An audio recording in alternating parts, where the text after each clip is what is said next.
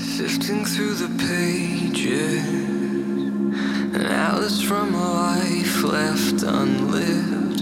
Inside there is a beauty unknown. Herzlich willkommen zum Interview-Podcast Phoenix on Air für Ashtanga-Yoga-Lehrer und Ashtangis, die Lust haben, sich auf eine andere Art mit dem Yoga zu beschäftigen. Einige meiner Interviewpartner kennst du vielleicht schon aus der Yoga-Szene. Wir sprechen über yoga-relevante Themen, die über die Yogamatte hinausragen. Heute sprechen ich und Andreas Ruttemann über seine Erfahrungen, die er als Ashtanga-Yoga-Schüler und später auch als Yogalehrer gemacht hat. Viel Spaß beim Zuhören.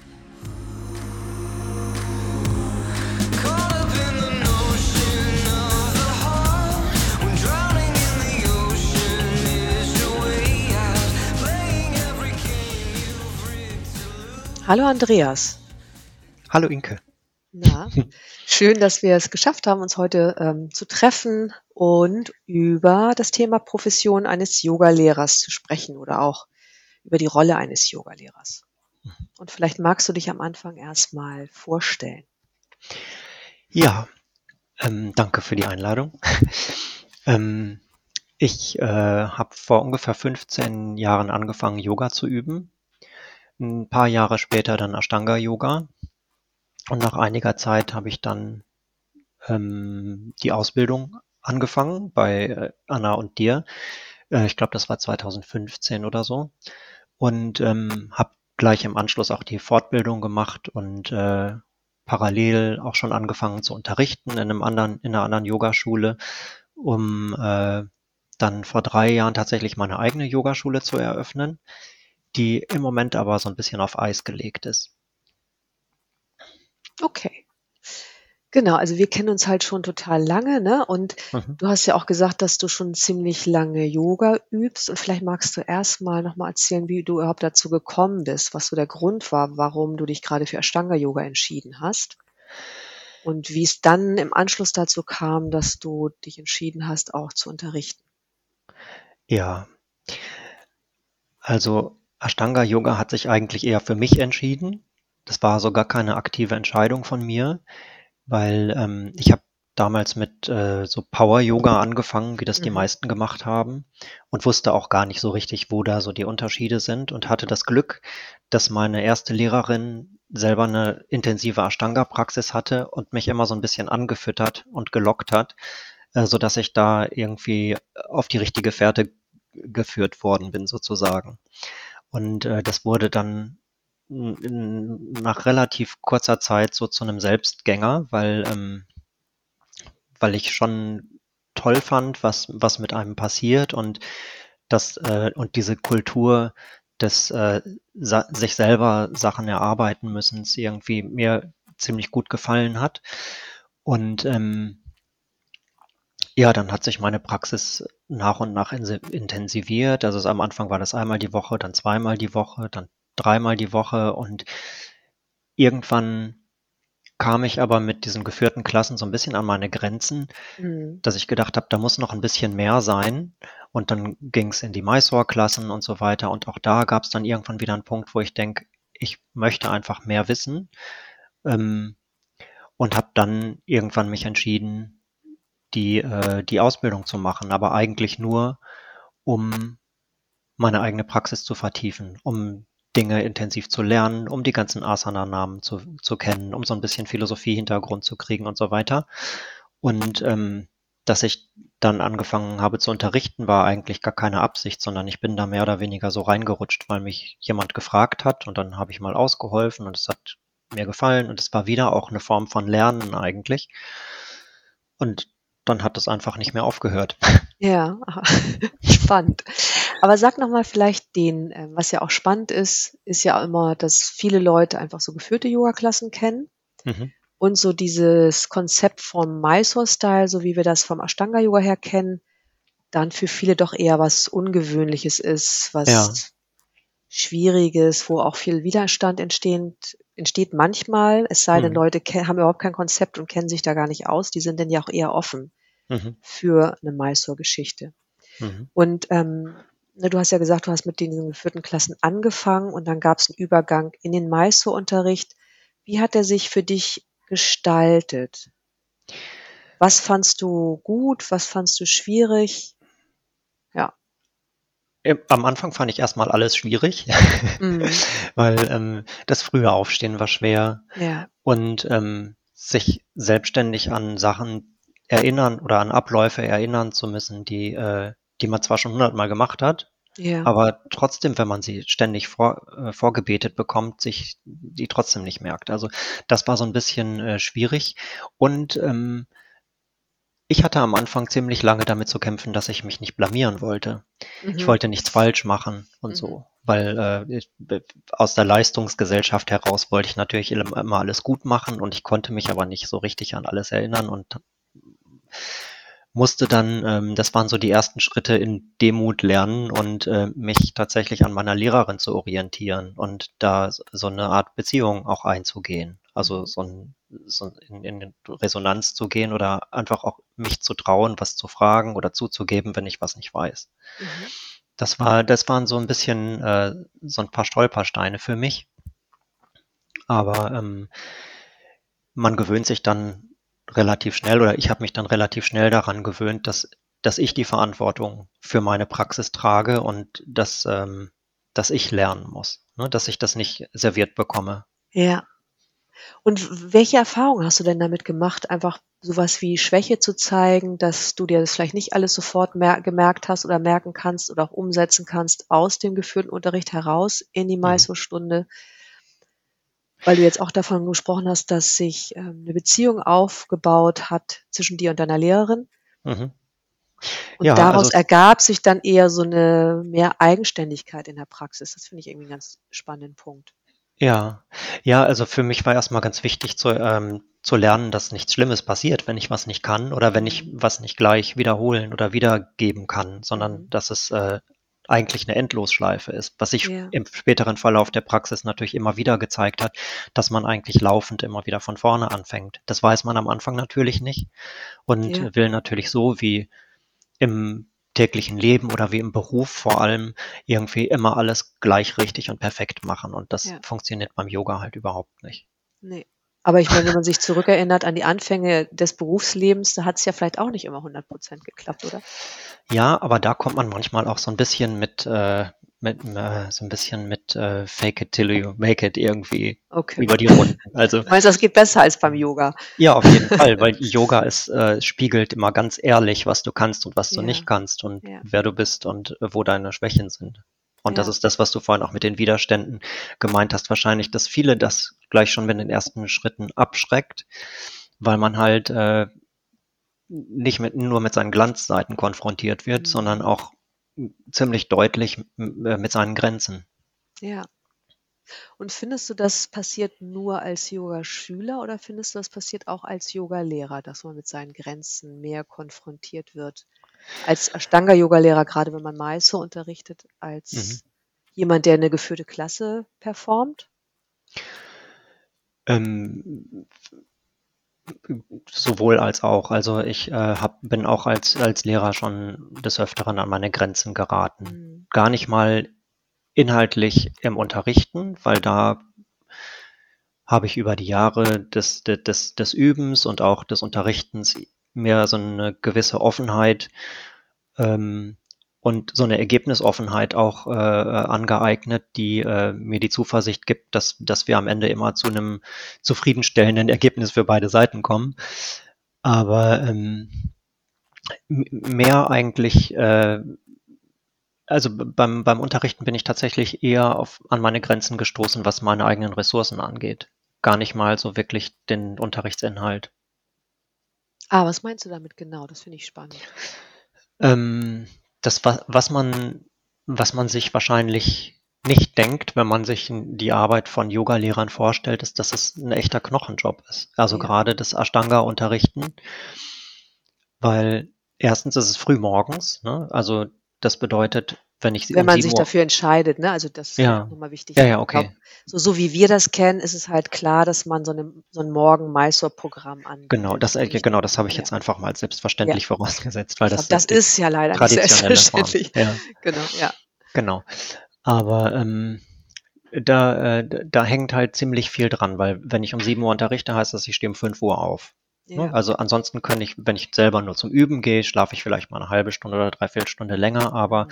mit Vorbereitung und Anfahrt und so weiter und vielleicht noch ein, zwei kurzen Vorgesprächen mit Schülern oder Schülerinnen ist man da irgendwie viel früher unterwegs und äh, mit der Nachbereitung genauso. Das heißt, wenn ich zwei Stunden unterrichte, weil unsere, die Ashtanga-Yoga-Klassen sind ja überdurchschnittlich lang im Vergleich zu Mhm. anderen Yoga-Klassen, Ja. Da lande ich dann schnell schon mal insgesamt bei dreieinhalb oder vier Stunden. Das ist ein halber Arbeitstag. Ja. Und das, das wird oft nicht gesehen. Und ähm, dass, äh, dass, ich, äh, dass ich selber auch noch eine Praxis habe, die vielleicht noch mal anderthalb Stunden bis zwei Stunden Zeit am Tag braucht und vielleicht noch ein bisschen Ruhe davor und danach. Also da, da ist der Tag schon fast rum gefühlt. Aber ähm, in Wirklichkeit habe ich, ist das, was man sieht, irgendwie zwei Stunden unterrichten. Und das ist das, was man, wofür man selber tatsächlich erst einen Blick entwickeln muss, was man eigentlich drumherum alles leistet. Mhm. Und ähm, ich musste halt wirklich schmerzlich erfahren, dass ich, äh, dass ich, ähm, dass ich besser auf meine eigenen Ressourcen achten muss, weil ähm, ich war zwischenzeitlich ganz schön erschöpft. Ja. Und das ist, finde ich, auch ein total wichtiger Punkt, der ganz oft so unter den Tisch gekehrt wird. Ne? Und wenn man zum Beispiel einige bekannte Yogalehrer beobachtet, die auch viel reisen, ne? die irgendwie so schon so einen ne, größeren Namen haben, da denkt man Mhm. immer, die verdienen viel Geld und das ist das tollste Leben der Welt. Selbst die mussten natürlich auch eine Vorarbeit leisten und in der Regel ist es ja oft so, dass die dann tatsächlich in Anführungsstrichen nur sich auf den Yoga-Unterricht konzentrieren, ohne dann noch einen anderen Job zu haben oder andere großartige Ja. Mhm. ähm, die auch Energie und Kraft brauchen. Das stimmt. Ja, ja, genau. Also das ist, das ist bei mir natürlich der Punkt gewesen, dass ich, äh, dass für mich Yoga natürlich ein, das Yoga-Unterrichten immer ein Nebenjob war. Das heißt, ich habe eigentlich einen Vollzeitjob sowieso und habe das nebenbei gemacht, weil und es ging mir nicht ums Geld verdienen, weil das kommt dann natürlich mehr oder weniger von alleine, wenn, wenn es läuft und man es gut macht.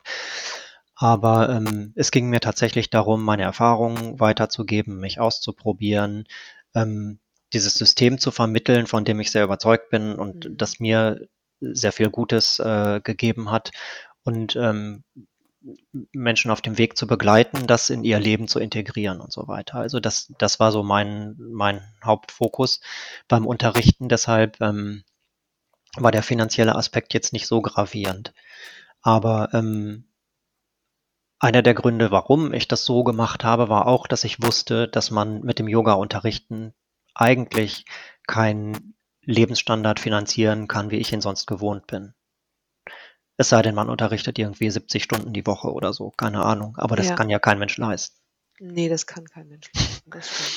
Und ich meine, du fährst ja trotzdem nicht Mercedes, das sollten wir vielleicht noch mal dazu sagen zum Nee, nee. Lebensstandard. Ja, genau. Ne, also so, man würde jetzt denken, was für 'n Lebensstandard hat Andreas jetzt eigentlich, ne? Aber das finde ich, ist ja auch noch mal wichtig, auch für auch für viele nicht nachzuvollziehen, dass man natürlich schon 'n gewissen, ähm, Betrag an Geld braucht, um davon noch seine Steuern zu zahlen, seine Mhm. Krankenkasse und so weiter und dann noch 'ne teure Miete in Hamburg Mhm. und vielleicht ab und zu mal essen gehen und wenn man dann noch Ja. im Bioladen einkauft, ist das Geld auch schon wieder bald schnell weg. Ja, ja, klar. Ja. Also ich, ich, ich komme ich komme aus der, aus der Werbe- und Designbranche und habe, da wird verhältnismäßig gut bezahlt und Ja. äh, ich dementsprechend bin ich es auch gewohnt, einen ge gewissen äh, Rahmen irgendwie zu haben. Natürlich könnte ich mich hier und da ein bisschen einschränken, aber diese beiden, diese beiden äh, ähm, Enden waren schon extrem weit auseinander. Ja. Und äh, ich wollte dem, dem Yoga-Unterricht auch einfach nicht diesen Druck aufbürden oder mich selber nicht diesem Druck aussetzen, Mhm. dass es jetzt mein Leben finanzieren muss, weil ich genau wei wusste, dass, dass mir das dann irgendwann zur Last würde und es äh, die Leichtigkeit verloren ginge und ähm, das Unterrichten wahrscheinlich keinen Spaß mehr machen würde. Mhm. Weil das ist halt das andere, ne? Das eine ist, ich fange an, Yoga zu unterrichten und Mhm. irgendwann ist es halt so meine also wenn's dann meine Hauptbeschäftigung ist, mit der ich meinen Lebensunterhalt finanzieren muss, ähm, dann komme ich natürlich auch ganz schnell also jetzt wie ich zum Beispiel in so 'ne Unternehmerrolle rein Mhm, und dann mhm. wächst der Druck und dann vergisst man ja manchmal auch, was ist eigentlich der Grund gewesen, warum ich überhaupt angefangen habe. Ja, ja, ja, genau. Ne, so. Und, ähm, das ist natürlich so 'n Aspekt, der ist dann nicht mehr so sexy beim Unterrichten. Ja. Ja, ja, genau. Und das, ähm, ich weiß ja, da ich auch von verschiedenen anderen Lehrern und Lehrerinnen weiß, wie viel Arbeit da drin steckt, gerade äh, ein Mysore-Programm aufzubauen, Ja. wo jetzt die Leute nicht gerade in Scharen angelaufen kommen, weil sie gleich in der ersten Stunde lernen, dass sie alles selber machen müssen und Mhm. nichts irgendwie konsumieren können. Ähm, da, da schreckt man ja in der ersten Stunde schon mal 50 Prozent der Leute ab und äh, am Ende kann man froh sein, wenn, wenn vielleicht 10 oder 20 Prozent zu einer halbwegs regelmäßigen Praxis finden und vielleicht für 5 Prozent wird es dann das, wovon ich hoffe, dass es für die Leute werden kann, was es für mich geworden ist, nämlich zu einem Lebensweg. Mhm. Ja, schön. Das heißt, du bist nach wie vor davon überzeugt, Ja, total. von der Sache als solche, Ja. aber nicht mehr zwangsläufig vom Unterrichten. Ich bin auch vom Unterrichten überzeugt, nur ähm, habe ich mir Anfang diesen Jahres eine, eine Pause verordnet. Und keine kurze Pause, sondern eine echte Pause von einem Jahr, weil, ähm, weil ich extrem an meine Grenzen gestoßen bin wieder. Also ich bin das auch vorher schon, äh, als ich äh, in, in, in einer äh, anderen Schule äh, als Gastlehrer sozusagen unterrichtet habe, diese Regelmäßigkeit, jede Woche an zwei Tagen fest zu unterrichten, das klingt erstmal wenig, aber das war auf Dauer eine ziemliche Belastung. Und ähm, als wir dann, als ich dann die Yogaschule aufgemacht habe, habe ich das mit zwei Leuten gemeinsam gemacht, um die Arbeit so ein bisschen zu verteilen. Und äh, die Idee war auch ganz gut. Hat nicht so richtig funktioniert, teilweise. Und ähm, über die ersten zwei Jahre hat sich so rauskristallisiert, dass ich es am Ende doch alleine gemacht habe Ja. mit, ähm, mit, mit Lehrern und Lehrerinnen, die ich dann sozusagen bezahlt habe, Mhm. Äh, für mich zu arbeiten. Ja. Und äh, dann, dann hat es einigermaßen gut funktioniert, bis Corona kam. Ja. Also dann hat es, da hat es sogar sehr gut funktioniert. Und ähm, das, ähm, das Unterrichten ist ja die eine Sache. Also ich vorhin gesagt, dass, äh, dass zwei Stunden Yoga-Unterricht ungefähr vier Stunden Zeit in Anspruch nehmen. Ja. Ähm, ich habe aber trotz allem, also trotzdem ich nur zwei bis dreimal die Woche unterrichtet habe und trotzdem es nur mein Nebenjob war, habe ich trotzdem jeden Tag mindestens zwei Stunden mit anderen Arbeiten für die Yogaschule verbracht, sei es E-Mails beantworten, Newsletter vorbereiten, die Webseite aktualisieren und so weiter. Das sind ja laufende, äh, laufende Arbeiten, die im Hintergrund stattfinden, die, die man gar nicht so sieht. Aber Nee, ähm, und die auch das, jetzt wichtiger sind als noch früher, als es noch äh, nicht viel Angebote gab. Das finde ich auch nochmal, da Mhm. haben wir auch schon öfter drüber gesprochen. Ne? ja, ja, Diese ganzen äh, Insta Social Media Geschichten mit Instagram und Facebook und ne, was es da noch alles gibt. ja. Also wenn man sich Ja. entscheidet, das zu bedienen, muss man es auch richtig machen, sonst kann Ja. man es gleich lassen, finde ich auch. Ja, und ähm, als dann Corona kam, ähm, hatten wir erstmal eine kurze Pause und sind dann relativ schnell auf Online-Unterricht übergegangen. Das ist eine Sache, die hatte ich vorher mal stark beargwöhnt und finde auch immer noch, dass es keine hundertprozentig gute Idee ist. Also es funktioniert in Ausnahmefällen und es hat uns alle so über das letzte Jahr so ein bisschen gerettet, nicht so die Verbindung zueinander zu verlieren. Ähm, für, für LED-Classes zum Beispiel mit erfahrenen Schülerinnen und Schülern finde ich das eine gute Sache. Für Mysore-Klassen mit, mit, äh, mit, mit Personen, die man, die man kennt, deren Praxis man kennt, funktioniert das auch ganz gut. Ja. Einsteigerkurse würde ich nicht machen. Und äh, auch sonst irgendwie äh, finde ich das Format dann tatsächlich eher besser, um sich während dieser Zeit mal ein bisschen mehr auf die. Philosophie und andere Themen zu, äh, zu konzentrieren, als auf die reine Asana-Praxis, weil Ja. da alle Schüler und Schülerinnen lernen ja von Anfang an eigentlich ihre Self-Practice. Ne? Selbst wenn sie zum Mysore-Unterricht kommen, üben sie ja für sich selbst. Und das war sowohl für mich als auch für viele andere äh, der ehemaligen Schüler meiner Schule im letzten Jahr eine gute Gelegenheit, die Self-Practice ein bisschen mehr zu kultivieren. Und zum Glück hatten viele auch die Disziplin, dann zu Hause zu üben und haben sich da so ihre, ihre, ihre Vorteile draus gezogen. Trotzdem gab es natürlich regelmäßig Online-Unterricht, aber auch das ähm, ist ein, ganz schön anstrengend gewesen, fand ich. Und ähm, der Grund, weshalb ich letztendlich äh, mir die Pause verordnet habe, ist, dass meine eigene Praxis total darunter gelitten hat, weil die immer hinten anstand. Ich habe immer erst unterrichtet und dann geübt, je Ja. nachdem, wie viel Zeit gerade noch war. Und ähm, in, den, in den letzten Jahren bin ich zweimal in Indien gewesen, in Mysore, und habe erlebt, wie das ist, wenn man einen Monat lang jeden Tag die Zeit hat, für sich selber zu üben. Und das wollte ich mir einfach nicht mehr nehmen lassen, weil ich habe so ein bisschen das Gefühl, das habe ich mir selber so ein bisschen vorenthalten und Ja. das wollte ich mir einfach zurückholen. Und das habe ich jetzt und das tut mir total gut. Ja.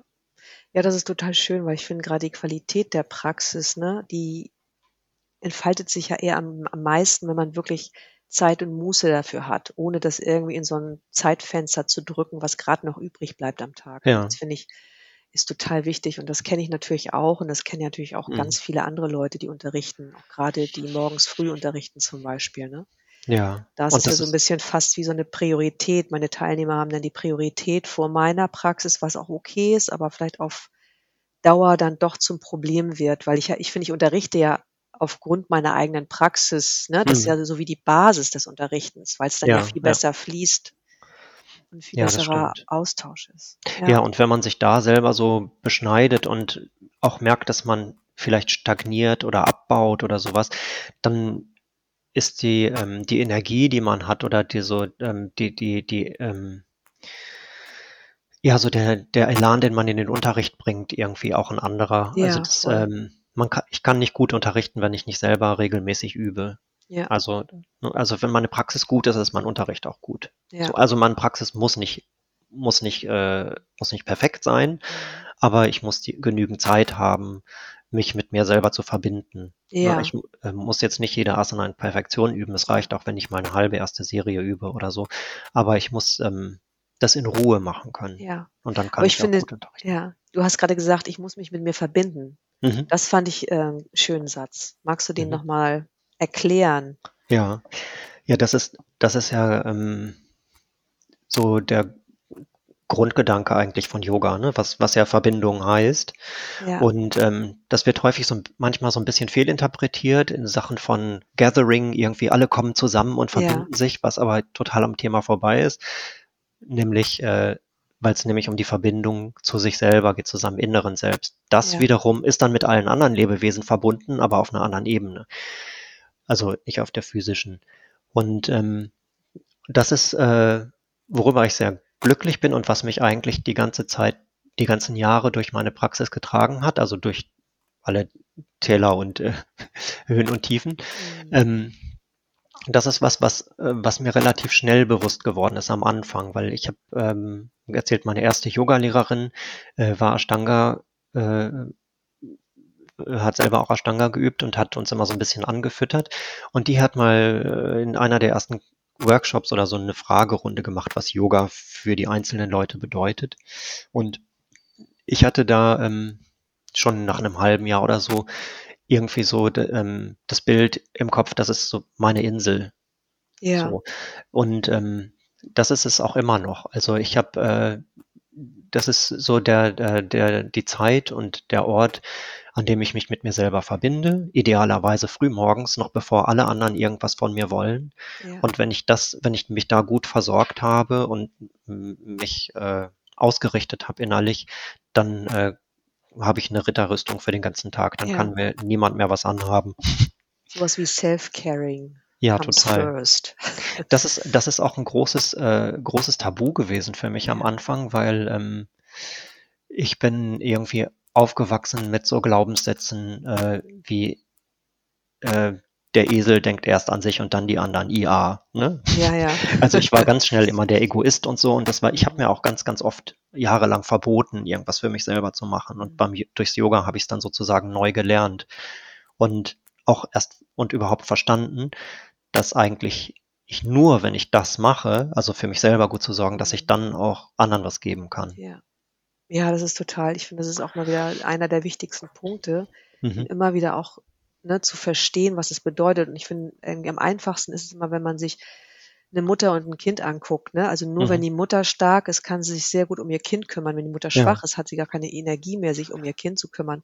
So, das ist so Ja. ein plattes Beispiel, aber ich finde eins der Beispiele, die man vielleicht am besten auch wirklich versteht. Und das bedeutet natürlich grundsätzlich, je besser ich mich beieinander, also je besser oder je, gut, je besser ich beieinander bin, desto besser kann ich mich halt auch um andere Dinge kümmern, um andere Ja, Menschen total. kümmern und irgendwie einen sinnvollen Beitrag auch leisten in der Gesellschaft. Ja. Ja, weil es, es, ähm, es wird, also ich habe immer so im Kopf gehabt, so dieses Bild der Selbstlosigkeit, dass Ja. man so fast wie heilig ist, aber das ist eigentlich so Ja. der erste Schritt zur Selbstzerstörung, wenn Genau. man, wenn man so selbstlos ist und sich nur um andere kümmert. Also Ja. Das, das kann nicht funktionieren auf Das Dauer. funktioniert nicht. Habe ich auch Nee. schon probiert. Mhm. Ging nach hinten los. Ja, man kommt, man kommt sich vor, als würde man einen Heiligenschein tragen, aber der drückt irgendwann ganz schön. Ja, ja, und eigentlich hat man so eine Erwartung, dass es doch mal auch anerkannt werden muss, aber es wird nicht anerkannt, also kann Nee, man es gleich nicht. lassen. Genau, deshalb muss man selber dafür sorgen und zwar Ja. zuallererst.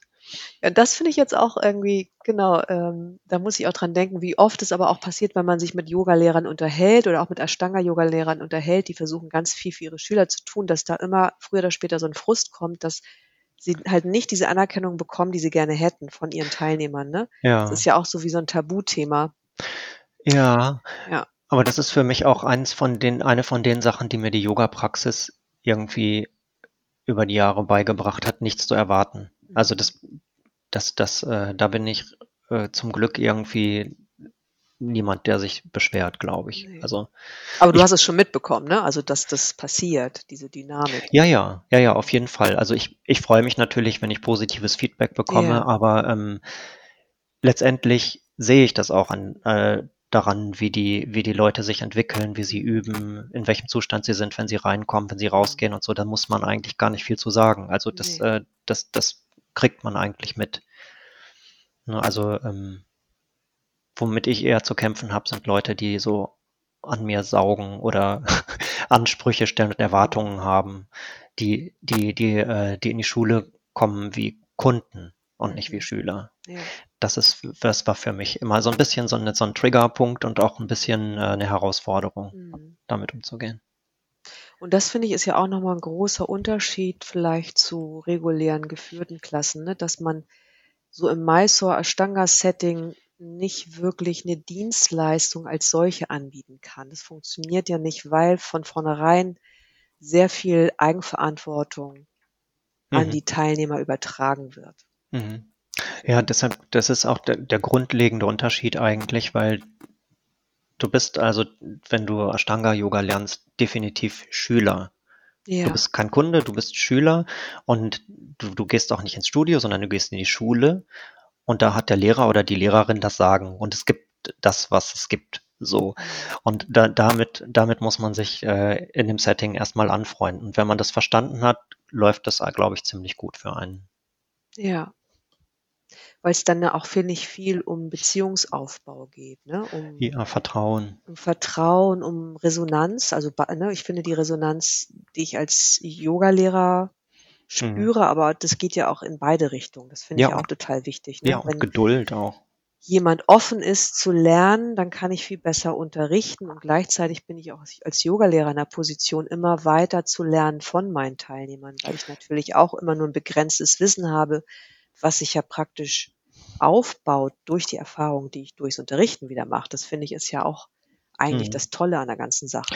Ja, es ist so ein fließender Prozess, ne? Ja. Also die Sachen, äh, die, die, die Praxis der einzelnen Leute entwickelt sich und man begleitet das und ähm, Ja. man bläut den, man bläut ja kein Wissen ein oder sowas, ne? Nee. Also, sondern man begleitet ja und man begleitet ja von Mathe zu Mathe die, die Leute ganz unterschiedlich, ne? Also die können ungefähr den gleichen Stand haben, trotzdem geht man mit denen unterschiedlich um. Und das ist das, was mich am Unterrichten äh, auch so lange dabei gehalten hat Ja. und mich auch immer wieder gereizt hat, weil ähm, ich selber immer ähm, wieder vor die Aufgabe gestellt wurde, kreativ zu sein und Mhm. vor allem zu beobachten. Also man muss sehr wach sein, man muss genau die Bewegungsabläufe beobachten, man muss gucken, wie atmen die Leute, wo Mhm. sind irgendwelche wo ist das, die Symmetrie irgendwie nicht ganz richtig und wo sind irgendwelche komischen Muster und dann im nächsten Schritt sich über zu überlegen, was könnte ich dagegen setzen und so. Das ist immer so ein bisschen so ein Spielen und Ausprobieren und ähm, das ist äh, das ist was, was äh,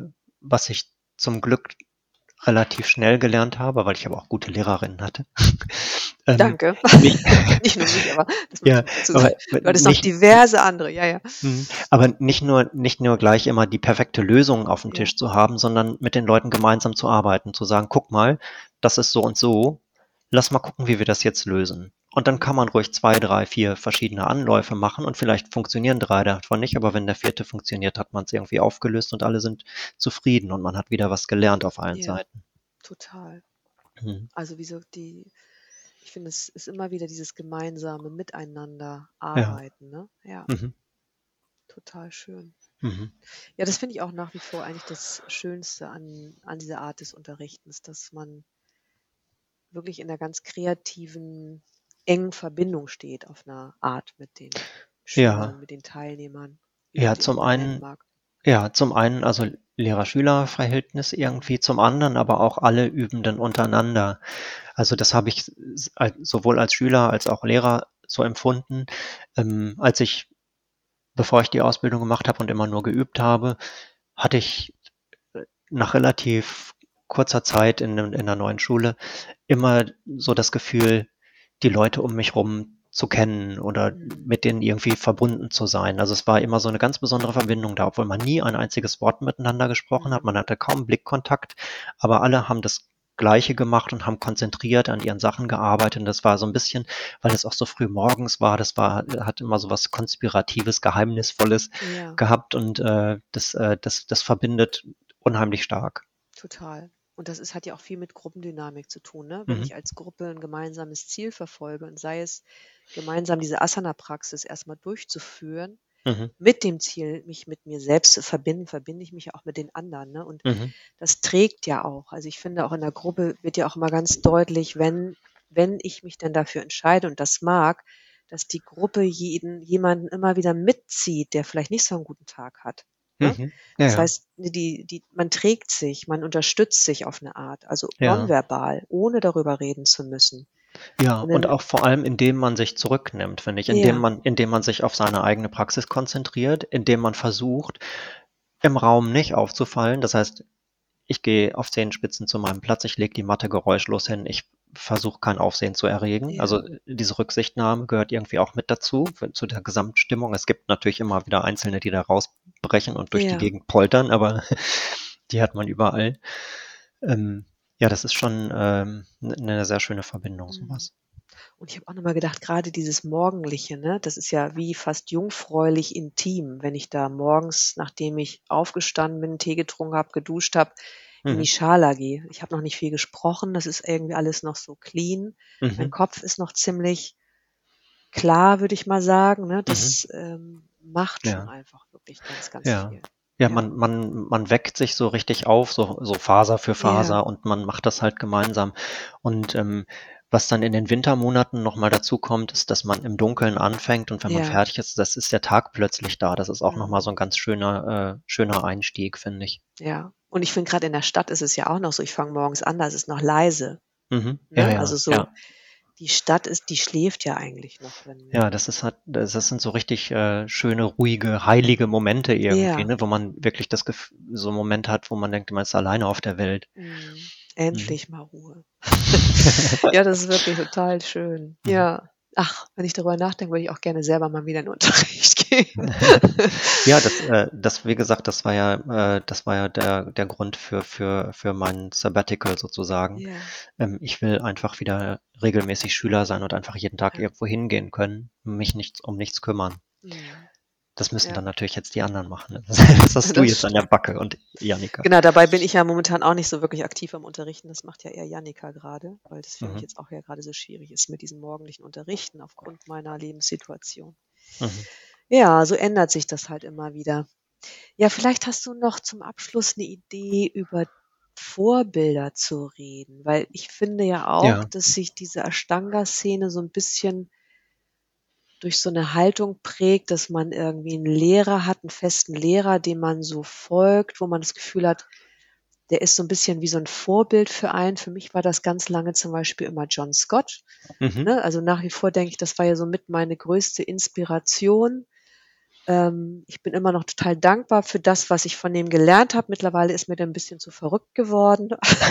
ne? Also der hat, keine Ahnung, eine ganz andere Lebensphase, den, das kann ich nicht nachvollziehen. Und nichtsdestotrotz denke ich so, aber das, was ich von dem ver- gelernt habe, finde ich total wertvoll. Und deswegen Ja. ähm, merke Ja, ich so auch- für mich, da habe ich noch so eine ganz ähm, große Dankbarkeit. Ne? Und Mhm.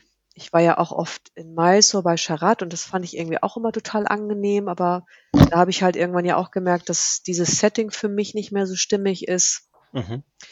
Und nichtsdestotrotz merke ich auch da gibt es sowas wie so eine ganz, also so eine Dankbarkeit, dass ich das irgendwie erleben durfte und dass ich da irgendwie Zeit verbringen konnte und mir das auch Mhm. gönnen konnte zu der Zeit. Vielleicht hast du da noch ähm, Ja. was zu erzählen oder zu teilen. Also ich habe ähm,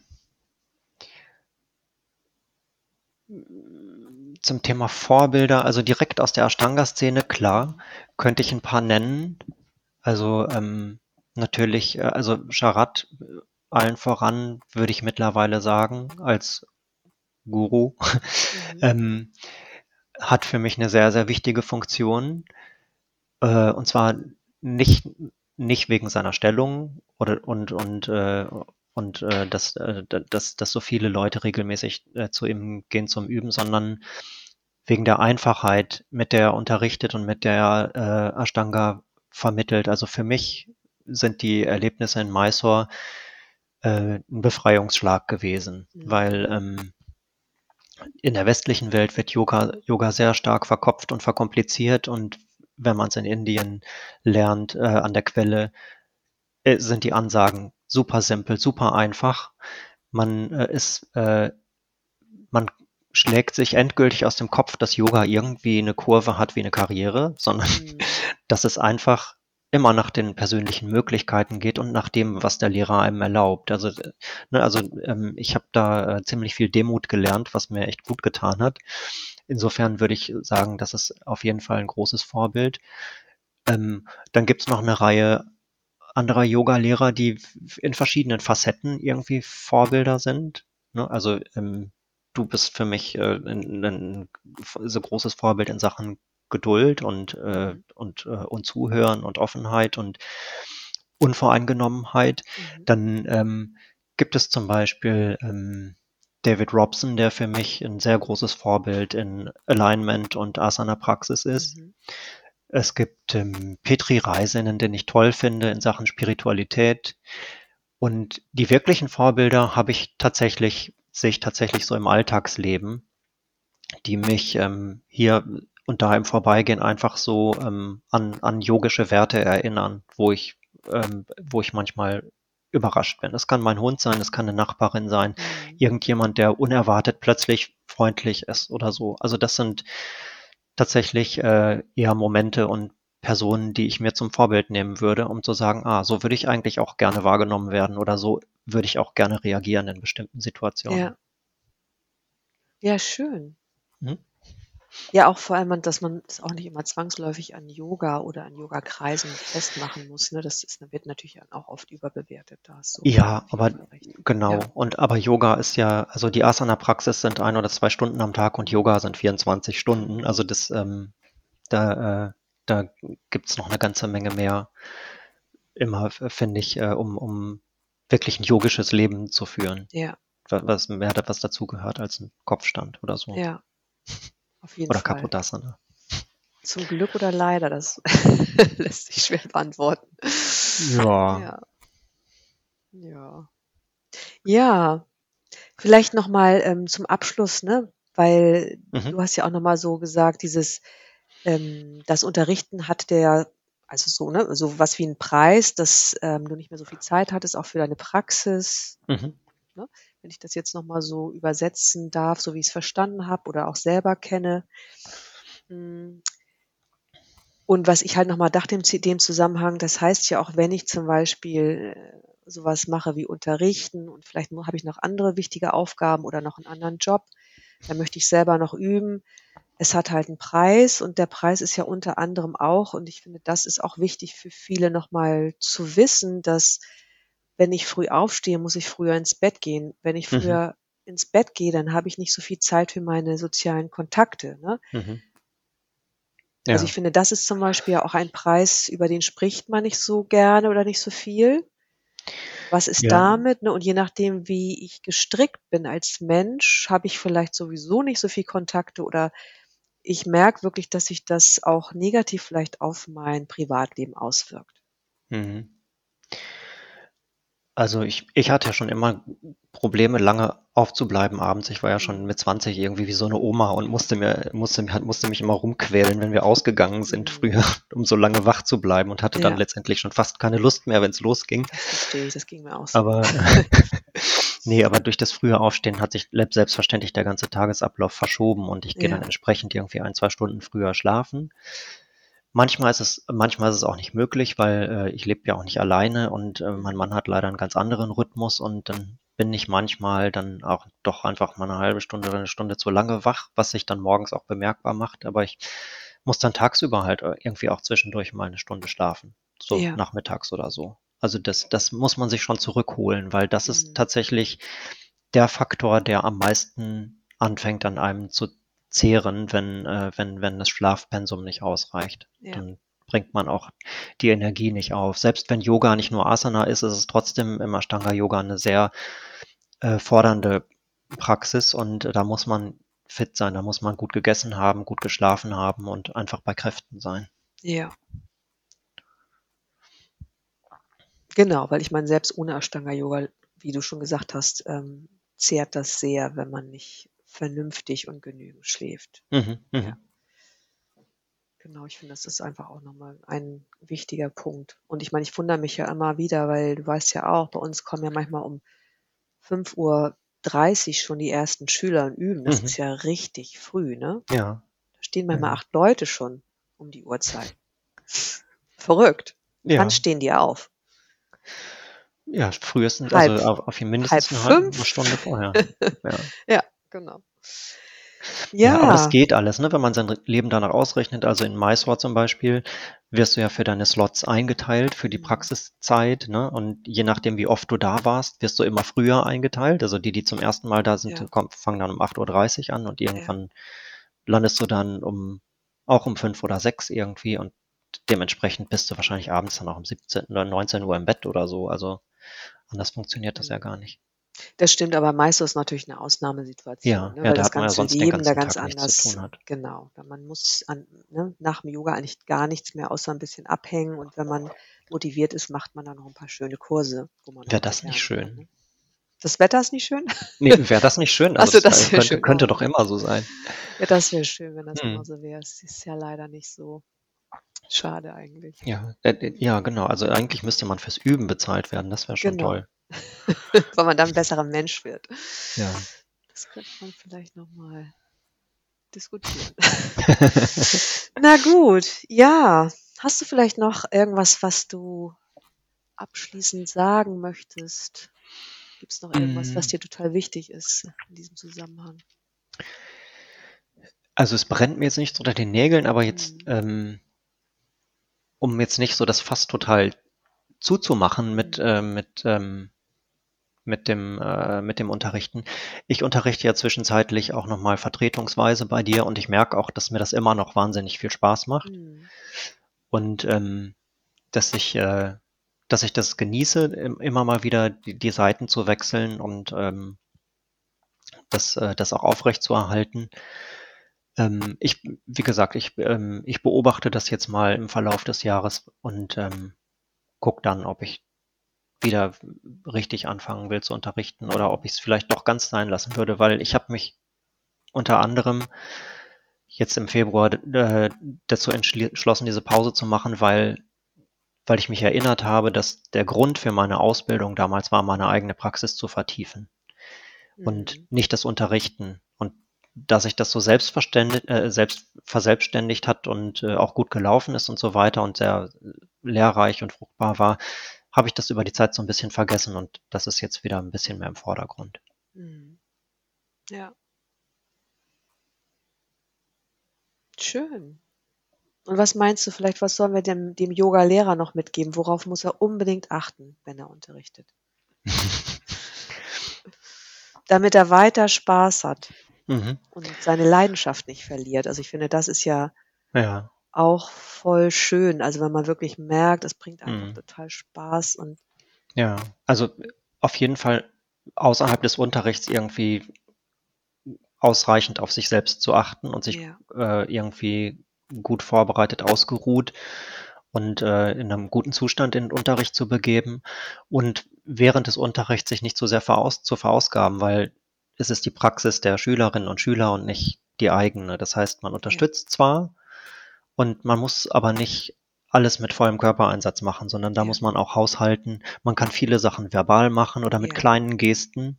Ähm, man muss nicht äh, sich immer in die vollen Adjustments reinschmeißen, was auch also für viele Schüler wahrscheinlich auch gar nicht so angenehm ist, wenn die so mehrmals äh, während der Praxis so aus ihrem Flow rausgerissen werden. Also das muss man ja auch immer noch mal sehen. Ja. Egal wie viel Mitteilungsbedürfnis man hat. Also. Zurückhaltung ist, glaube ich, immer ein ganz gutes, Mhm. da fährt man immer ganz gut mit. das kann ich nur bestätigen. Ja gut, vielen Dank. Ja, danke dir.